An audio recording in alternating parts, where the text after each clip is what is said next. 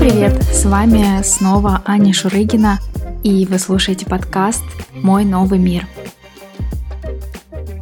Сегодня у меня в гостях Елена Аникушина, которая, как и многие героини моего подкаста, даже не могла представить, что жизнь ее занесет в Финляндию и что она выйдет замуж за Фина. Для Лены это был второй брак, который начинался очень романтично. С будущим мужем они познакомились на пароме Хельсинки-Стокгольм. Спустя несколько месяцев долгой переписки и некоторых встреч э, в Хельсинки, в Финляндии, будущий муж сделал ей предложение. Лена сказала «да», не представляя, что ее ожидает. Надо было устраивать быт с детьми мужа от предыдущего брака, в то время пока родной сын Лены был в Беларуси – потому что его не отпускал бывший муж. Незнакомые люди говорили, что она бросила своего сына. Этот стресс привел к разладу в отношениях, и в какой-то момент она встала перед выбором. Либо она остается с мужчиной, которому прошли все сильные чувства, либо уходит в никуда без денег и документов. В этом выпуске Лена поделится своей историей, расскажет, как она сделала свой выбор и ушла от финского мужа – о чем она не говорила финским врачам и как же она наконец начала чувствовать вкус жизни.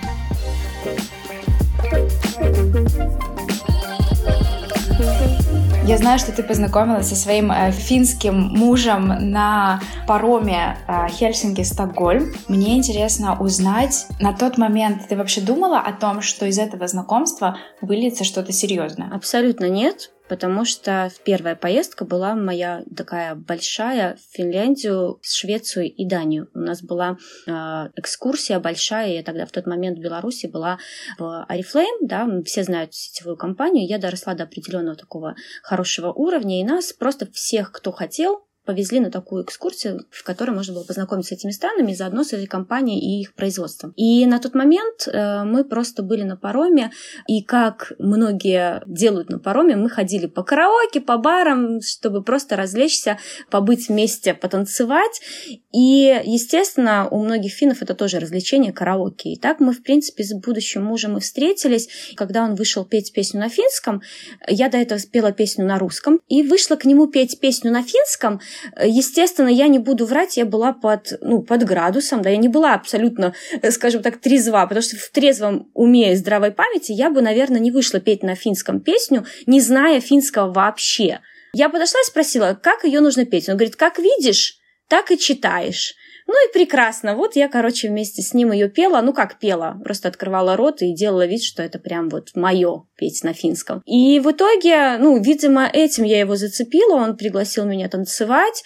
Я несколько раз наступала ему на ноги и спрашивала, как его зовут. Он это мне вспоминал еще потом очень долго. Я просто, на самом деле, я даже не пред... могла предположить, что это знакомство выльется в какие-то отношения. Потому что после караоке мы просто собрались и ушли. Я не сказала ему ни до свидания, ни ничего. Все, что он знал обо мне, это то, что я Лена, то, что я из Беларуси, что мы здесь на пароме едем э, в Швецию сейчас. Мое удивление было настолько большим, когда я танцевала в другом баре с коллегой по нашей экскурсии, по работе.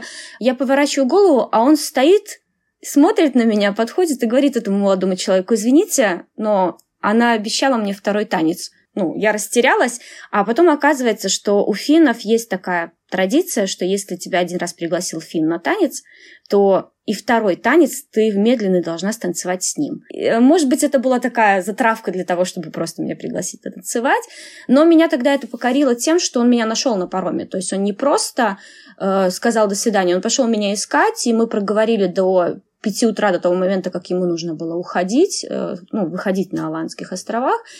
И все, мы стали переписываться, стали общаться. И в, в один из э, вечеров зимних, насколько я помню, сейчас очень трудно вспомнить эту дату, он по телефону предложил мне выйти замуж. По телефону. Да, по телефону, потому что он сказал, что неизвестно, когда ты в следующий раз приедешь, просто чтобы ты понимала серьезность моих намерений.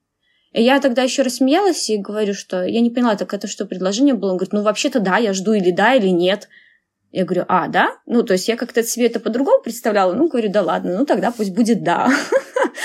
Но после этого я приехала к нему на месяц, наверное, и у нас, по сути, состоялось это предложение и помолвка, и все. Ну, то есть вот так, в принципе, и познакомились, и поженились. Вот это вот, да, по телефону, оно было сказано тобой уверенно или как в шутку? Ну, раз сделал так предложение, то я отвечу «да». Слушай, на тот момент я, я настолько растерялась, я вообще не понимала, ну, неужели я могу выйти замуж за Фина, уехать в другую страну, вот так все поменять. А на тот момент я была учителем в белорусской школе, а, я уже понимала, что это совершенно не, не моя профессия в рамках белорусского образования, и я после тяжелого развода, я, в принципе, была в таком состоянии, что ну, я как бы вообще не хочу замуж, и я как бы вообще ничего не хочу. А тут такое предложение, и, наверное, я сейчас вспоминаю эти эмоции, думаю, что я это сказала «да», из какого-то такого, знаешь, воодушевления. А что если? А почему бы, ну вот, а, а вдруг все получится? А вдруг там будет вот то самое счастье, которого я так долго искала? Это мой шанс для того, чтобы попробовать что-то по-другому. И эти были эмоции. Я на тот момент, наверное, еще окончательно не осознавала, что это будет полный апгрейд моей жизни, это будет абсолютная перепрошивка меня как снутри, так и снаружи. Это было, ну, сейчас даже, понимаешь, я даже не могу, это было как, как такой удар по голове, но в хорошем смысле, в том плане, что в тот момент, когда я сказала «да», я поняла, что с этого момента уже все будет по-другому. То есть мир уже не будет прежним, и нужно будет с этим что-то делать. У тебя была какая-то подготовка к переезду в Финляндию? Вот честно, это, наверное, одна из моих больших ошибок. Нет. Я просто ехала за любовью. Э, я еще такой человек, знаешь, наверное, у меня вот это вот, э, я за любой сабантуй, да, за любой кипиш, кроме голодовки и криминала. Что там рванем, а там на месте разберемся. И это, конечно, иногда мне очень сильно помогает, потому что вписываясь в какие-то авантюры или когда я влажу в какие-то новые проекты, у меня может что-то выстрелить, и я испытаю абсолютный кайф. А бывает, что, ой, надо было 150 раз отмерить, а потом идти. И вот в этом случае я просто ехала за любовью, и мне казалось, что я же еду к мужчине, которого люблю, он там местный, он все знает, и он мне поможет. И в любом случае я справлюсь. Ну, ё-моё, я уже с такими ситуациями в жизни справлялась. Ну что я с переездом-то не справлюсь? Я просто еду из одной страны в другую, где просто люди разговаривают на другом языке. Ну, у меня же английский, я, если что, выкручусь. Э, самое интересное оказалось в том, что после первого дня переезда я поняла, что финны, которые живут на территории Финляндии, они понятия не имеют, что происходит с иммигрантами. Они понятия не имеют, какими проблемами, эмоциональными трудностями мы сталкиваемся, какие кризисы переживаем и какие вообще бюрократические проволочки бывают в Финляндии для тех, кто не фин. И это тогда моего мужа очень сильно удивило. Он говорил, я думала, у нас все попроще. Казалось, что нет. Очень важно, что ты сказала, что ты надеялась на то, что ты едешь к мужчине, и значит, у тебя все получится, и тебе будет проще. Ты в итоге получила эту поддержку от мужа? Ты знаешь, у меня была такая ситуация, что я была эмоционально подорвана и психологически подорвана, потому что после тяжелого развода мой ребенок от первого брака, он оставался в Беларуси, потому что его папа не давал разрешения на выезд сына и полтора года я, в принципе, жила вот в таком раздрае. Я периодически собирала чемоданы, я рыдала, у меня были депрессии, срывы нервные, помимо адаптации, а, вот это вот ожидание ВНЖ, когда ты ждешь и ничего не можешь делать. Я действительно была очень сложной женой. Я это осознаю и понимаю именно сложной в плане эмоций. Я не понимала, почему его дети могут быть с нами, да, там он их может воспитывать, я знаю размер их одежды, я знаю, как они растут, я знаю их кошмары и не знаю, что происходит с моим ребенком. Это было настолько сложно, и он старался поддерживать максимально, насколько он мог. Но особенность такова, что он не понимал, почему я так страдаю, потому что ведь он же с папой сейчас, то есть я ведь тоже папа, со мной же тоже дети, ну, они приходят, уходят, то есть это же нормально. Но я в тот момент не понимала, как так, почему.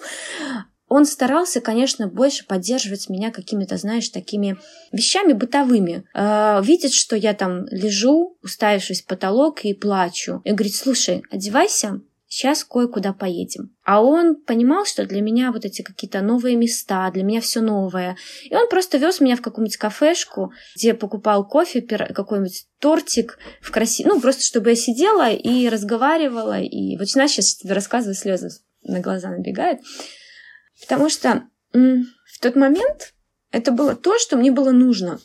Но со временем, конечно, когда ты немножко становишься стабильной, а, немножко уже ситуация меняется, ты начинаешь взрослеть. Я тогда тоже очень много читала, развивалась. У меня было время как раз перед финскими курсами немножко покопаться в себе, разрешить себе быть не идеальной мамой.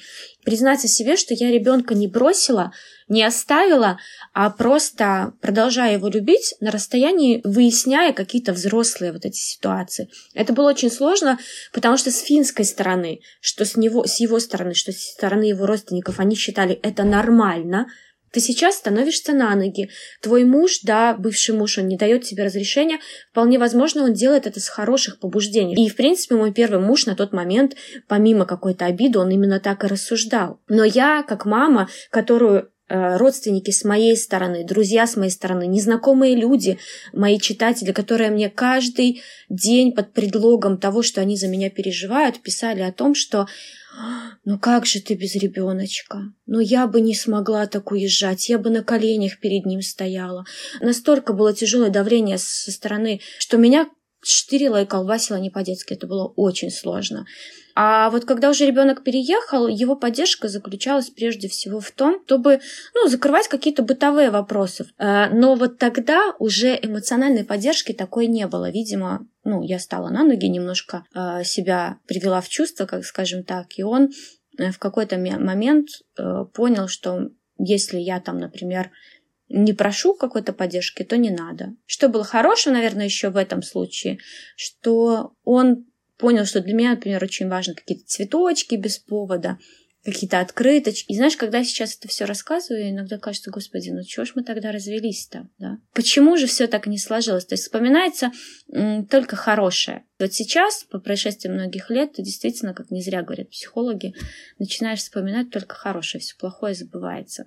Слушай, у меня возник вопрос э, по мере того, как ты рассказывала про свою историю с сыном.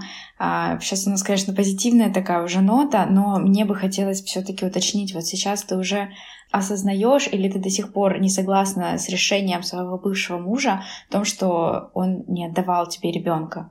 Сейчас ты думаешь, это правильно было сделано, или все-таки ты бы на все была согласна, лишь бы у тебя Степа был с тобой? Я до сих пор считаю, что прежде всего всем, чем он руководствовался, чтобы не отдавать мне ребенка сразу при переезде, это мужская обида. Не зря говорят, что после развода мужчины, к сожалению, эмоционально действуют очень по-разному, по-разному реагируют на развод, потому что инициатором развода была я.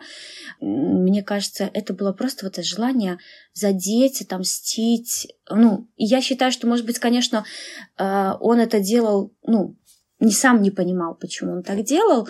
И мы с ним сейчас в хороших отношениях, потому что у нас общий сын, и мы можем спокойно общаться, и в этом плане мы с ним все-таки договорились.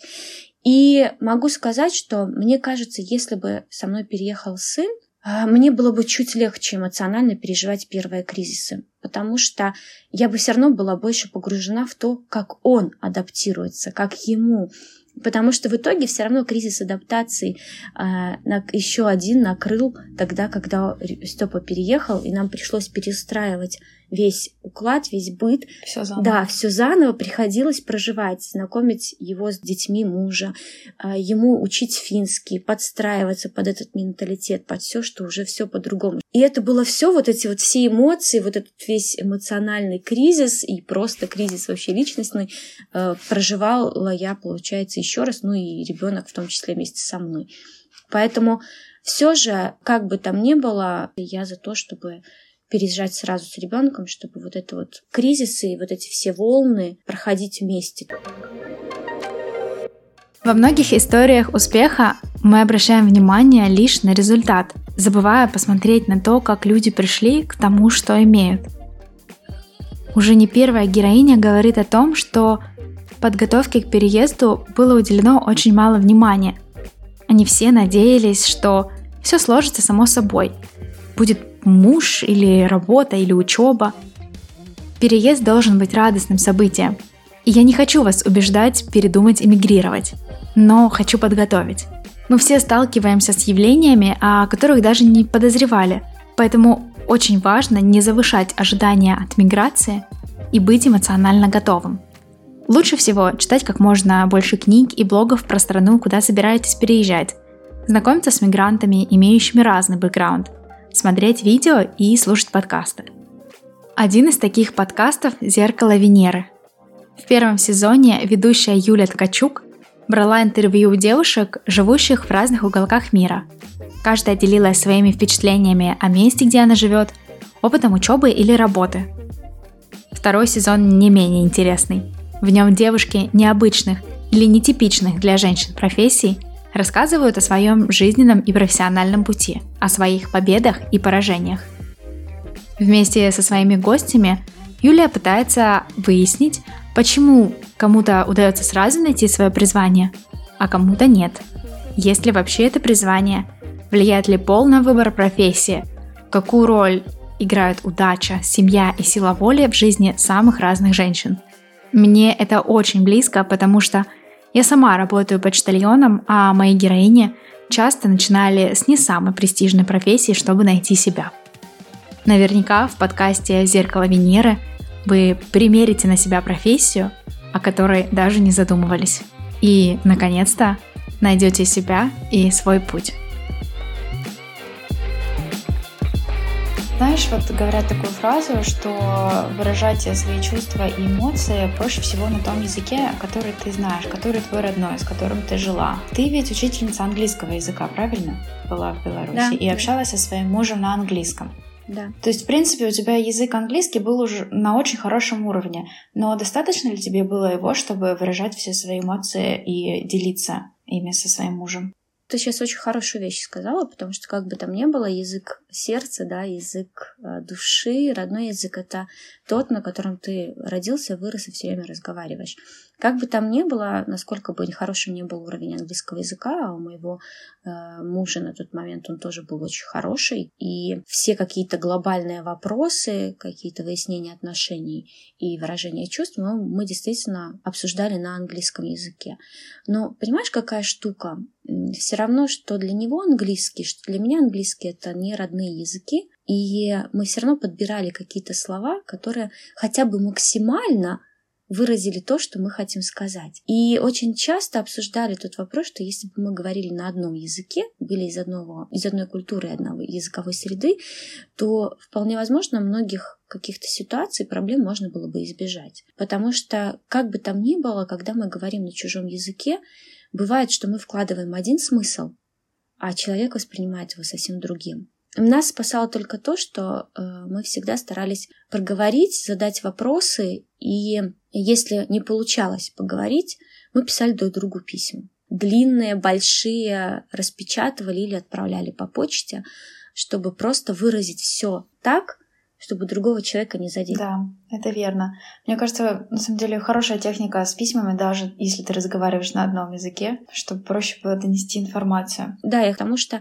во время разговора ты можешь накричать, ты можешь начать говорить то, что ты на самом деле, может быть, на данный момент и не хотел сказать, а только на эмоциях все это выбрасываешь, выплескиваешь. А в письме эти эмоции, они приглушаются, потому что ты подбираешь слова, и пока пишешь, сама, по сути, немножечко успокаиваешься. И письма — это то, что прежде всего, наверное, нужно даже не тому человеку, кому мы его пишем, а оно нужно нам, для того, чтобы понять, что мы хотим сказать, и еще раз убедиться, что это не для того, чтобы разрушить отношения, а для того, чтобы их сохранить. Да, я понимаю. Но все же письма не очень помогли, и ты писала, что вы развелись из-за разницы в менталитете. Основная причина была бытовая разница в менталитете. Что именно отличалось? Просто когда ты влюблен, когда ты переезжаешь, да, и когда первые вот эти вот, знаешь, такой этап младенчества, когда тебе все нравится, ты хочешь его постоянно содержать его за руку, тебе кажется то, что он там каждый день садится на диван, открывает баночку пива и смотрит сериал, это так мило, потому что ты можешь возле него так сесть, прижаться к нему там, да, и смотреть этот сериал, который дурацкий, ты ничего не понимаешь, но ты вот рядом с ним, с тем, с кем так хотела быть. Э, но когда ты начинаешь что-то делать э, в этой стране, да, там учить язык, развиваться, интересоваться чем-то другим, то неизменно наступает конфликт интересов, потому что через какое-то время мне стало понятно, что это не мой вид отдыха. Я не могу сидеть на диване, впялившись в телевизор а, с баночкой пива и, и отдыхать так. Он так отдыхал. Это его способ расслабиться после тяжелого трудового дня. А у меня способ расслабиться после там а, тяжелого учебного дня – это пойти погулять, это пойти в какое-то новое место, найти новую тропу. И это стало первой причиной, которой стали возникать конфликты, потому что я не хотела отдыхать так, как отдыхает он. Ну и, наверное, знаешь, еще одна из больших причин, о которой я мало еще пока в блоге говорила, но описывала в книге Ксении Малки «Импортная мама», там есть моя история, это разница в воспитании детей. Если первое время мне казалось, что ой, как клево, что родители воспитывают неделю мама, неделю папа, это же, наверное, так здорово для детей, то сама, когда пожив в этой ситуации, я поняла, что это испытание не для слабонервных. Это либо нужно очень сильно любить детей мужа от предыдущего брака и прощать им все, как они им прощают. Либо нужно просто, ну, как бы отстраниться настолько от воспитания, чтобы максимально не участвовать в их жизни вообще, потому что раздражает практически все. Э, я просто начала замечать, что вот эта вот жизнь на два дома, она стала разрушать, в принципе, и наши отношения, потому что у нас в доме были свои порядки, да, какие-то свое воспитание, какие-то свои вещи, о которых мы, в принципе, вроде как вдвоем договаривались, но почему-то в итоге плохим полицейским оказывалась я. Поняла, что то у меня впереди, наверное, ждет еще 10 лет, как минимум, до 18-летия, да, когда дети уходят, вот этой борьбы с ними. И они поняли, что против меня можно объединиться. И у нас была очень сложная ситуация, когда они придумывали папе, вот они оставались со мной, он куда-то уходил, и он возвращался, и они говорили, а Лен нам вот это не дает. А нам вот это не разрешает. А она на нас кричала. А я точно знаю, что я этого не делала. И я стала ему говорить о том, что я так не, я так не могу. Нужно что-то решать. И он говорит, «А, ты знала, на что ты шла? Мои дети — это мои дети. Он стал в те моменты ставить детей на первое место всегда. И получилось так, что мои интересы вообще перестались учитываться. То есть, конечно, с детьми мы потом помирились, ну, в смысле, нашли общий язык, я просто стала немножко спокойнее ко всему относиться, но, ты знаешь, я поймала себя однажды на мысли, что наступает воскресенье, дети должны приехать, а я уже жду следующее воскресенье, когда они уедут. Мне от этого было очень неприятно самой внутри, как женщине. У меня было вот это вот ощущение, что это опять будет неделя, как это, не знаю, какой-то борьбы, что ли. При этом я не хотела с ними воевать, я не хотела, я просто хотела, чтобы мы просто ну, могли спокойно прожить эту неделю и относилась к ним просто как к детям мужа. При этом я всегда все равно оказывалась в проигрышном положении, потому что я была взрослым, который ну, понимал, что нужно отступить, а не просто дети.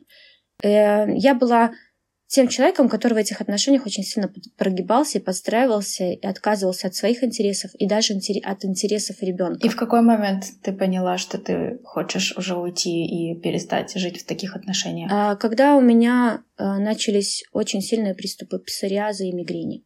Когда я поняла, что все, я все себе держу, что мы перестали нормально коммуницировать, и я стала говорить о том, что что-то с этим нужно делать. Я стала для него больше неудобной, потому что я стала по вечерам ходить там на курсы, на какие-то встречи, в театр, с подружками встречаться. Последняя, наверное, была капля, это когда он сказал мне, у тебя есть 24 часа принять решение, остаешься ты со мной или уходишь. Я говорю, в смысле? Он говорит, ну, ты же все никак не можешь определиться. Вот 24 часа тебе на это, все, завтра ты мне должна дать ответ. Ты знаешь, это был такой прессинг, на который я не была, в принципе, готова. И мы стали, выясня... ну, стали разговаривать. Я говорю, почему ты мне так... Ты же понимаешь, что я в чужой стране, что я не могу так просто взять и решить, что можно сейчас, конечно, разбежаться. Можно сейчас уйти, там все сломать и так далее. Но я же здесь одна с ребенком. Он говорит, если ты, как только ты выйдешь за эту дверь, все твои проблемы больше не мои проблемы. Мы стали ругаться, и он в итоге мне просто заявил, что а вообще-то ты вышла замуж не за меня, а для того, чтобы гражданство получить. Но я девушка, знаешь, как это, гордая. Меня долго заставлять не надо было. Я собрала вещи за, за ночь, э, собрала ребенка, уехала к подружке ночевать. Там, конечно, мне очень сильно помогли. Я ничего не взяла. Вообще ничего. И на тот момент это было, это было очень тяжело. Тем не менее, я его действительно очень сильно любила, и мы пытались сходиться, но для меня было одно важное качество, которое я больше в нем не видела, это надежность. Мне было очень трудно, хотя он говорил, давай начнем все с чистого листа, как будто бы ничего не было. Но я-то его простить простила, но забыть это очень трудно. И в любой момент, когда ну, начинаешь думать, что а если вдруг что-то пойдет не так, то это обязательно все вспомнится. И я поняла, что, к сожалению, в такие моменты уже что-то склеить очень трудно. А вот в тот момент, когда он тебе поставил вот это условие 24 часа, выбери либо я, либо уходи, ты не чувствовала облегчения, что наконец-то это все закончится? Я не ожидала, что такое может быть. Знаешь, наверное, у меня в тот момент было ожидание, что он все-таки э, скажет, что что-то скажет такое, да, что мы снова сядем, поговорим и снова все склеим. Я вообще не понимала, что я, понимаешь, я у меня было настолько, что, а что я буду делать? Окей, я сейчас соберу вещи, уйду. Куда я пойду? А я не знаю, куда идти а как я начну новую жизнь? А я не знаю, как я начну новую жизнь. Ни плана, ничего и не как... было. Нет, я не могла, хоть несмотря на то, что я все время думала, что нужно с этим что-то делать, я не была к этому готова, потому что я не готовилась прям уходить, уходить. Да, у меня был момент, когда я поехала даже смотреть квартиру. Он не знал об этом. Я поехала смотреть квартиру, чтобы, если что, переезжать. Но я все равно... У меня все равно была вот эта надежда, что нет, нет, нет, мы что-то починим ну, быть не может, что мы вот так вот разойдемся. Это был такой... Для меня это был моральный удар. Я не ожидала, что он мне поставит условия. Я все-таки ожидала, что он сядет, обнимет и скажет, я тебя люблю, и все будет хорошо. Ты сейчас чувствуешь себя увереннее, чем в тот момент, когда ты была в этих отношениях? А, однозначно. Когда мы вот... Э, я была без него, да, и когда я с ним не виделась, э, я поняла, что, опачки, а я вот так уже не хочу. А вот на это я уже не согласна. А я уже знаю, чего, как я хочу жить. И в итоге самое удивительное, наверное, самое большое мое открытие было то, что у меня прошел псориаз. Это для меня было показателем, что вот, то есть я все-таки успокоилась. Наверное, это был тот самый важный толчок, этот важный момент, когда я поняла, что а я все смогу. Если я смогла в этой ситуации выйти из этих отношений. Да, не, не, я не буду сейчас говорить, что я осталась абсолютно одна. Вокруг меня всегда были люди. Люди, которые оказывали мне поддержку. То есть я не осталась одна, прям вот одна, что вообще без какой-либо поддержки. Это будет неправильно и несправедливо так говорить. А, у меня были в окружении люди, которые мне всеми силами, кто чем мог, помогал. И это было круто. Ну, даже несмотря на это, я все равно впала в депрессию, и у меня был очень тяжелый период, когда были и суицидальные мысли, в том числе, потому что а, я помню тот момент, когда я лежала в кровати, не хотела вставать, а у меня ребенок был у папы в Беларуси. И я думала о том, что вот третий этаж, я тогда жила на третьем этаже, что а если, ну, ведь всем станет легче. Ну, то есть папа, ну, папа уже доказал свою состоятельность, он вырастет сына. Я-то здесь, в принципе, никто звать меня никак, я сейчас под угрозой депортации, я там то ни профессии, ни работы, я не представляю, кто я вообще, и у меня уже два брака за спиной, а я такая молодая, получается, что все, все проблемы во мне. И я лежала и думала о том, что, наверное, это будет лучший, наилучший способ. Но потом, ты знаешь, наверное, судьба настолько такая интересная штука, и вот это вот мой психолог, она же моя подписчица, она же человек, который, в принципе, мы познакомились через блог.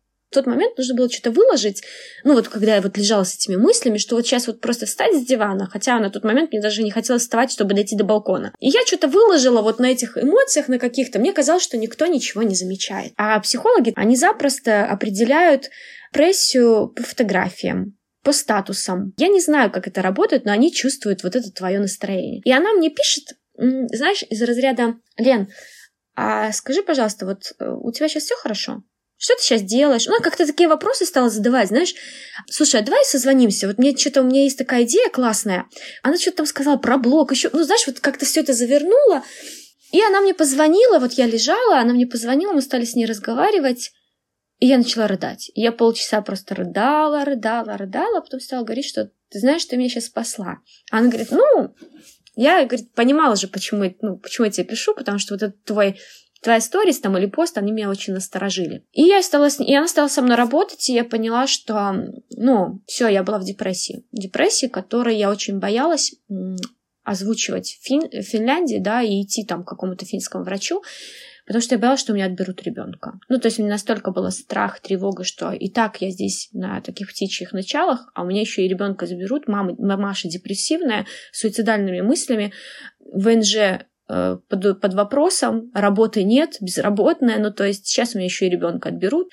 И мы стали работать э, с психологом, и я начала потихонечку а, чувствовать вот этот вкус жизни. Те люди, которые меня не были со мной близко знакомы, даже те, кто были близкими, они говорили, что а, мы так и не поняли, что неужели у тебя была такая тяжелая ситуация. Просто человек, который в депрессии, он чаще всего он это сам не осознает, а другим людям он показывает, что он счастлив и во всем ищет позитив. Вот я сейчас как только вижу, когда мне подружки начинают говорить, да нет, у меня все в порядке, ну и что, у всех бывают трудности, это просто вот надо же радоваться там солнцу, птичкам или еще что-то, я понимаю, что это первый вот тревожный знак, когда нужно садиться и разговаривать напрямую. А самый главный признак, по которому точно нужно бить тревогу, это когда ты спрашиваешь, как дела, а тебе в ответ «нормально». Я, знаешь, сейчас, когда говорят, что «ой, Депрессия – это все от лени. Вот если бы ты пошла и физически поработала, и ты бы там сваливалась вечером после физической работы, тебе бы не было когда думать. Я тебе больше скажу. Я сейчас работаю уборщицей по 10, иногда 12 часов смены, и я физически прихожу, и если у меня есть тревога или какая-то проблема, которую мне нужно решить, оно никуда не уходит еще больше накапливается, потому что ты работаешь уборщицей и давишь на себя еще и этим. Да, да. И знаешь, чем самое интересное, что ты засыпаешь, и тебе кажется, что ты ну, еще ничего не успел, да, вообще сделать. И ты, тебе уже хочется вроде спать, и ты не засыпаешь. А утром ты просыпаешься с мыслью, что ты уже не успел. Ну, то есть вот это состояние, в котором ты постоянно живешь, вот этой тревожности – Поэтому я до сих пор в терапии, я до сих пор работаю психологом и всем говорю, что депрессия, она есть. И если вам кажется, что вам плохо, вам не кажется. Вот у тебя сейчас происходит очень большая работа с психотерапевтом, у тебя достаточно долгий путь уже здесь, в Финляндии, и поиск себя. И в итоге ты можешь сказать, что ты нашла себя да, я, знаешь, я тот человек, который, в принципе, несмотря на все эти ситуации в жизни, которые были у меня здесь, да, то есть я за почти шесть лет в Финляндии, мне кажется, прожила одну, одну отдельную жизнь, которая, в принципе, она действительно была очень насыщенной по самым разнообразным эмоциям, потому что, несмотря на то, что мы сейчас говорили, да, какие-то сложные ситуации, я все-таки много чего хорошего успела сделать. Если перечислять, я думаю, что очень многие плюсы все равно перевесят, несмотря на тяжелые там эти эмоциональные минусы.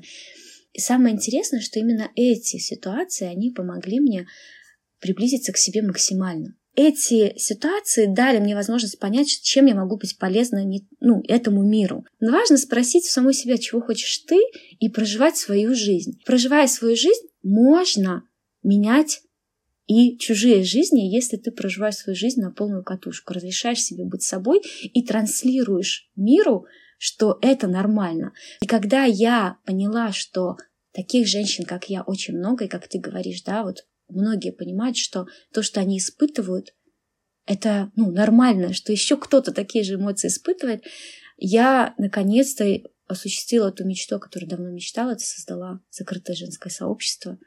И ты знаешь, это, наверное, то, что сейчас каждый день заставляет меня вставать и что-то делать, потому что я вижу от каждого дня существования этого клуба огромную поддержку окружения, такую ну, атмосферу доброжелательности и при этом пространство, свободное от хейта и непрошенной критики.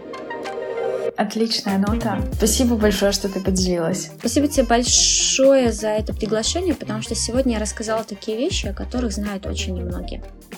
А вам спасибо, что дослушали до конца. Если вам понравился этот выпуск, оставьте комментарий и звездочку в приложении, где вы слушаете подкасты. И подписывайтесь, чтобы не пропустить следующие выпуски. До встречи через две недели.